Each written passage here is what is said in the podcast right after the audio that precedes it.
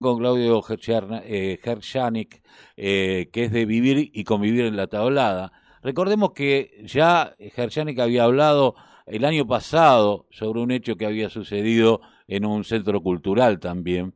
Eh, y no es, o casualidades, centros culturales, clubes de barrio, bibliotecas, escuelas, eh, centros sanitarios. Claudio, muy buenos días. Carlos Tafanel lo saluda. ¿Cómo le va? Muy buenos días. ¿Cómo le va? Muy bien. Bueno, viviendo momentos de zozobra, porque bueno, no eh, parece que Rosario no se puede vivir tranquilo. Eh, no, no se puede, en realidad no se puede vivir, ni tranquilo ni intranquilo. Eh, salimos a la calle sin saber si volvemos. Esa es la realidad. Eh, yo trabajo, en mi trabajo es en la calle, eh, porque trabajo, tengo una pequeña distribuidora. Yo le cuento, antes yo miraba cuando me bajaba del auto si había alguna persona sospechosa en los alrededores el famoso negrito con gorrita. Sí. Eh, yo ahora cuando me bajo y veo que hay uno, ya no lo miro a él fijo para que sepa que lo estoy viendo, como hacía antes. Apenas lo veo, me doy vuelta y busco con quién se puede tirotear alrededor para no cruzarme en el medio. Porque eh, eh, hoy la mayor cantidad de las víctimas es porque se encuentran en medio de un tiroteo. Ahora, esto que ha cooptado los barrios populares de... Sabemos la violencia, nosotros vivimos en el conurbano bonaerense sur, que es muy parecido en algunos sentidos a lo que es el Gran Rosario, eh, en donde los pibes de los barrios eh, ya no tienen, no, no encuentran, o cuando encuentran la salida en un deporte, es como que eh, estas bandas intentan de que estos chicos sean soldaditos de ellos. Eh, yo le doy un dato. Eh, generalmente hablan de robos en los clubes o robos en las escuelas o robos en los centros de salud o en las, en las organizaciones sociales. Pero cuando miramos lo que robaron, se llevaron medio inodoro, se llevaron media pantalla de LED, porque eh, como estaba agarrada con un marco, la rompieron y se llevaron un pedazo. Entonces, eh, se llevaron las camisetas usadas o los conos usados o las pelotas totalmente gastadas. Nada de eso tiene valor comercial. O sea, nada de eso se puede vender después. ¿Cuál es el objetivo de llevárselo? El objetivo es impedir que el club funcione, o que la escuela, o que la, biblioteca, o que el centro de salud funcione. Porque lo que se pretende es romper el tejido social, que la gente eh, quede aislada, encerrada en su casa, deprimida, y bueno, busque la, la única salida cercana que tiene porque se lo llevan a la casa, que es la droga. Eh, hoy eh, están, están eh, reclutando soldaditos constantemente en pibes con alto nivel de vulnerables, evidentemente. Sí, sí, y aparte porque yo les cuento, yo tuve una experiencia terrible. Yo era docente en una escuela de, en zona de riesgo de Rosario. Y una alumna de quinto año vino a pedir permiso para retirarse todos los días antes, media hora antes, para poder ir a trabajar, porque tiene una nena, una chica de 17 años, ya tenía una bebé, y para poderla mantener tenía que ir a trabajar. En la escuela le pidieron un certificado de trabajo para poder salir. Dice, no, no me lo van a dar. Dice, bueno, si estás en negro, no te preocupes. Que nos den simplemente una nota, sin membrete, sin nada, pero diciendo que vos vas a tal lugar más que nada porque si pasa algo, hay que ubicarte en horario escolar, sabemos dónde estás. Me dice, no, no me lo van a dar. Y dice, pero ¿por qué no me lo van a dar? Entonces, después de insistir un rato, dice, lo que pasa es que yo voy a trabajar en una cocina de droga. Claro. Pero ella no es narco, ella busca un trabajo para mantener a su familia. O sea, para ella es una fuente de trabajo más. Y Eso es, lo terrible. Eh, es cuando la mafia empieza a competir con el Estado, ¿no? Eh, y, y, este, y, ese es el gran problema, ¿no? Cuando uno a lo mejor, eh, teniendo ese trabajo, puede acceder a dinero todos los días y a lo mejor en un laburo formal está siempre pendiente de que lo echen, de que cierren, de que no hay contención en lo laboral y, no hay empleo, que es uno de los grandes problemas que tiene Argentina. Que, Exacto. que no haya empleo, no es que la gente no quiera laborar, es que no hay empleo. Pero es que estamos en un círculo vicioso porque también la educación cada vez está más, más decaída y yo, eh, por lo que vi la foto de ustedes, yo tengo unos cuantos años más que ustedes y yo tuve la suerte de vivir los años 60. Eh, en los años 60 teníamos una educación de lujo que a todo el, en todo el mundo se peleaban por tener algún argentino sí, en sus empresas. Es, cierto. Eh, ¿Y qué, cuál era la consecuencia de esa educación de lujo? Que teníamos un 0,4% de desocupación. Porque la gente tenía trabajo y si no tenía trabajo se lo inventaba. Claro porque tenía capacidad para hacer su propio negocio.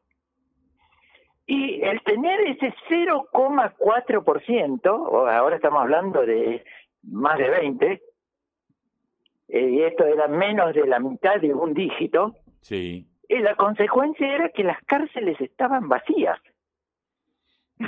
Claro. No había delito, andábamos en la calle tranquilos.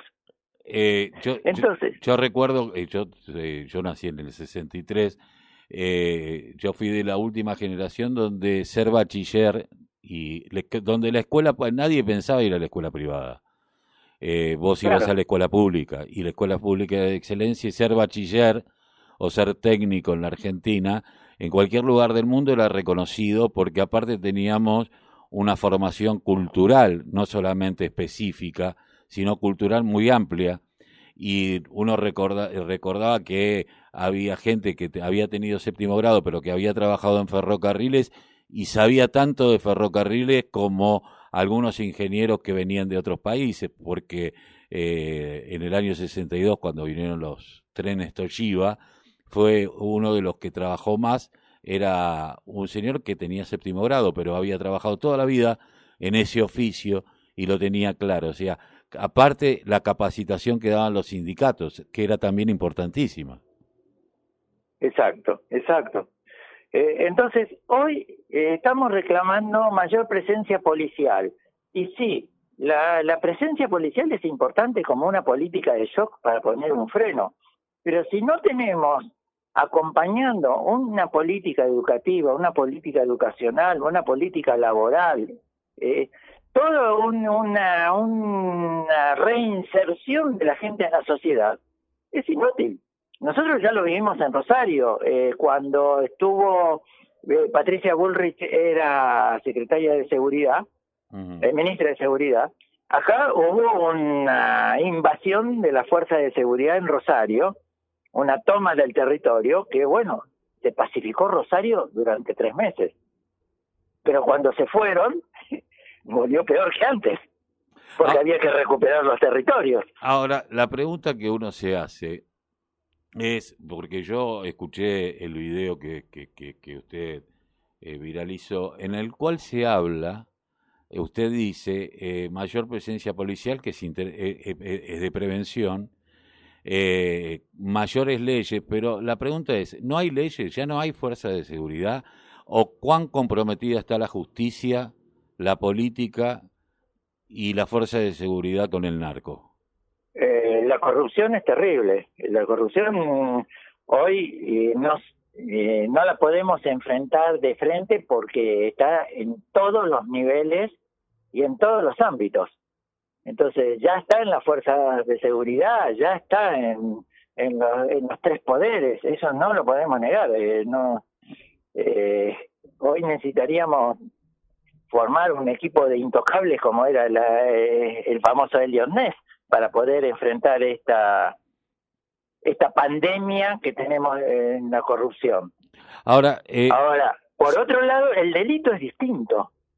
Hoy pasa una moto y tira a cualquier casa porque lo que se pretende es aterrorizar a la gente. Eh, y yo quiero usar ese término, terror, porque eh, el terrorismo es precisamente eso, sembrar miedo a la gente, encerrarlos y atacar a las instituciones para que no funcionen. Eso es la definición de terrorismo.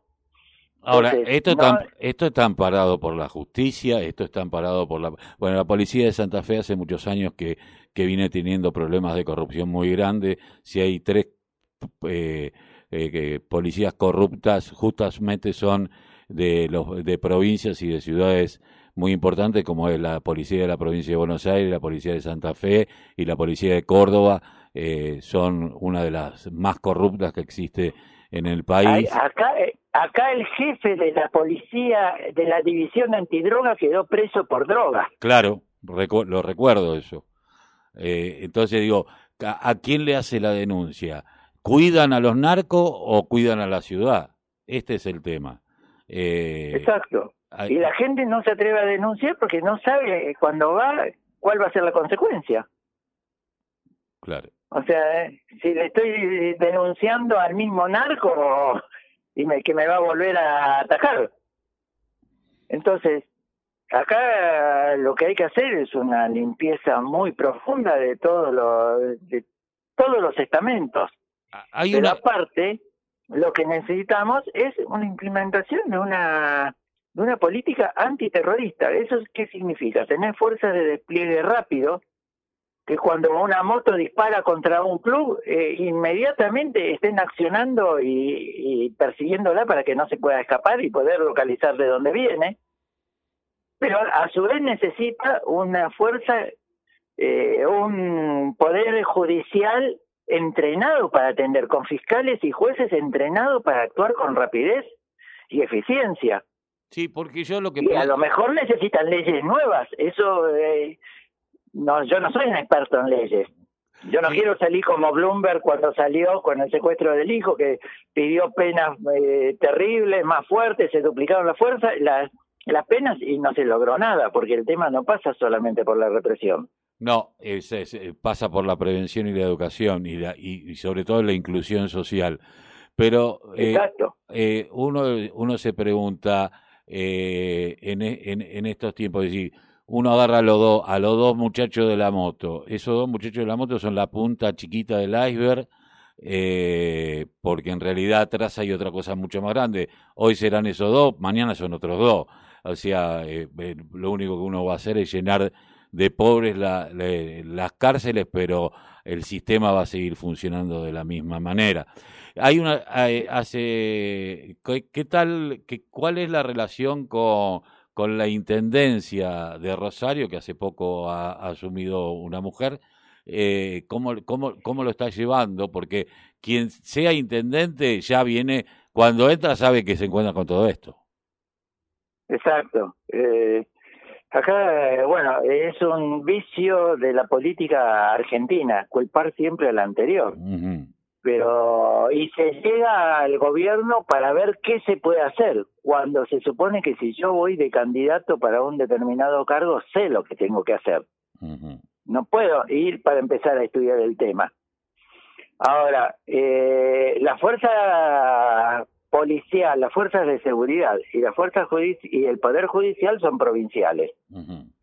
Eh, en eso se ampara eh, los gobiernos municipales para decir, y el problema no es nuestro. Pero lo que pasa es que, eh, si bien no puede tener una fuerza policial propia, no tiene jueces propios, sí tiene que crear las condiciones eh, ambientales para que haya seguridad.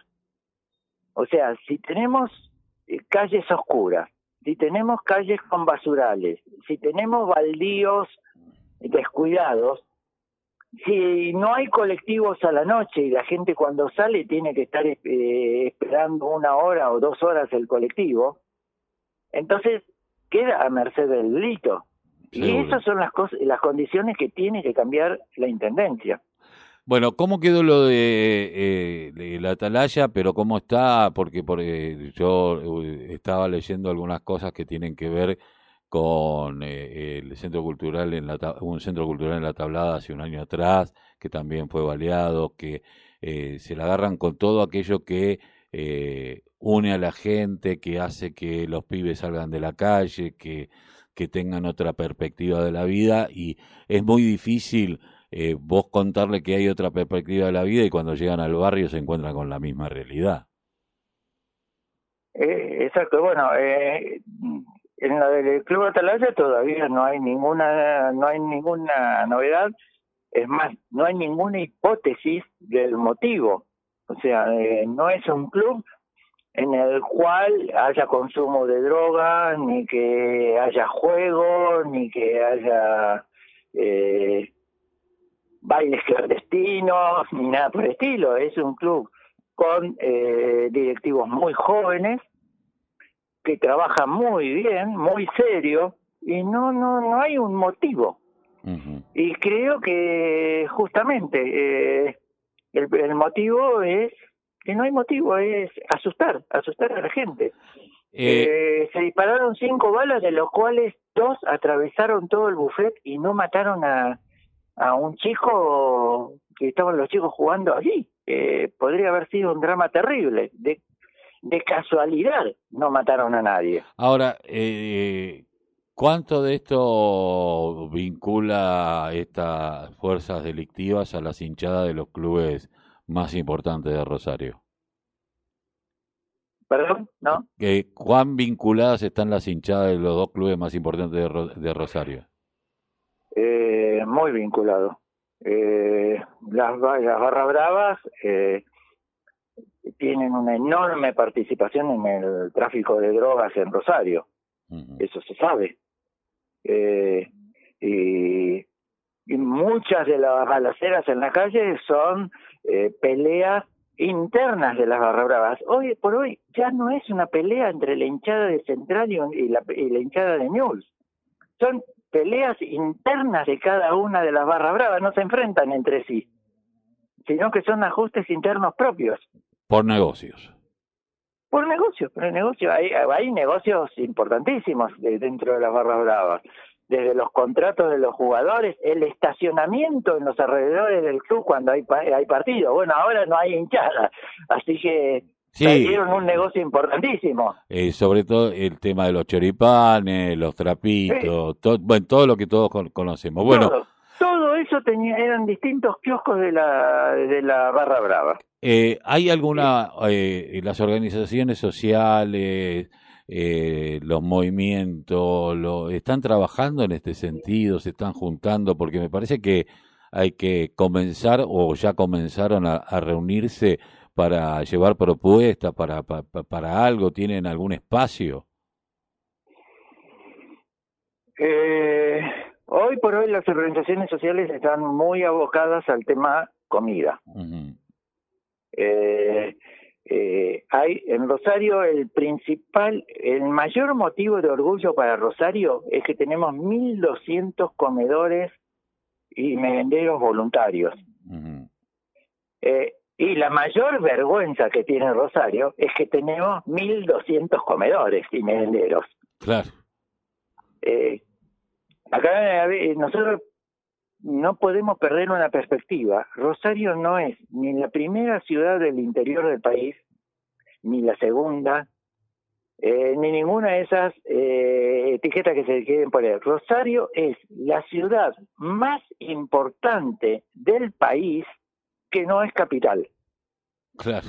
O sea, cuando queremos comparar Rosario, tenemos que compararlo con Cava, que es capital nacional, o con Córdoba o con Mendoza, que son capitales provinciales. ¿Y que cuál es la diferencia? Esas, al tener el gobierno eh, en la capital, tienen una estructura burocrática que sostiene económicamente a la ciudad. Por eso Rosario es una de las ciudades con mayor desempleo en los momentos de crisis, porque es todo eh, trabajo privado. Eh, si empiezan a cerrar las empresas, se cae el empleo en Rosario. También es una de las ciudades que más rápido se recupera, porque cuando empieza a haber trabajo, se empieza a tomar personal. Entonces, Rosario tiene una característica económica muy particular. Cuando se dice que depende de su propio esfuerzo, realmente es así. Eh, no, no hay una estructura burocrática que la esté sosteniendo. Eh, eso hace de que, bueno, en estos momentos de crisis eh, todas las organizaciones sociales, incluso los que eran centros culturales, tuvieron que dejar de dar eh, talleres para empezar a dar de comer. Sí, terrible. Porque es la necesidad de subsistir. Seguramente. Pero eso también hace que los centros, estos comedores, estén cooptados por distintas fuerzas políticas, que son las, las que le consiguen el bolsón, las que le consiguen la asistencia, y que si de repente dicen, yo voy a, apoyar o quiero otra otro proyecto político, le dicen, ah, bueno, entonces te corto los recursos. Sí, bueno, estas mezquindades políticas que siempre existen. Exacto. Claudio, le agradezco le agradezco mucho haber pasado por la mañana informativa aquí de la radio de la Unión Nacional de Club de Barrio. Esperemos. No, por favor, nosotros con eh, yo fui dirigente de un club, por eso estuve eh, cerca de, de la Unión, este, estoy cerca de la Unión de Clubes, y nosotros acá en Rosario hemos formado un grupo de WhatsApp eh, con casi 50 presidentes de clubes que estamos en constante eh, contacto con, eh, por mensaje de todas las novedades y de todo lo que sucede y cómo ayudarnos y cómo poder romper las, las vallas burocráticas que a veces tenemos, ¿no? Pero somos 50 de 400 clubes. Me parece. Todavía nos falta mucho crecer. Pero bueno, se está creciendo. Un abrazo, Claudio. Gracias. Muchísimas gracias por este espacio. No, por favor.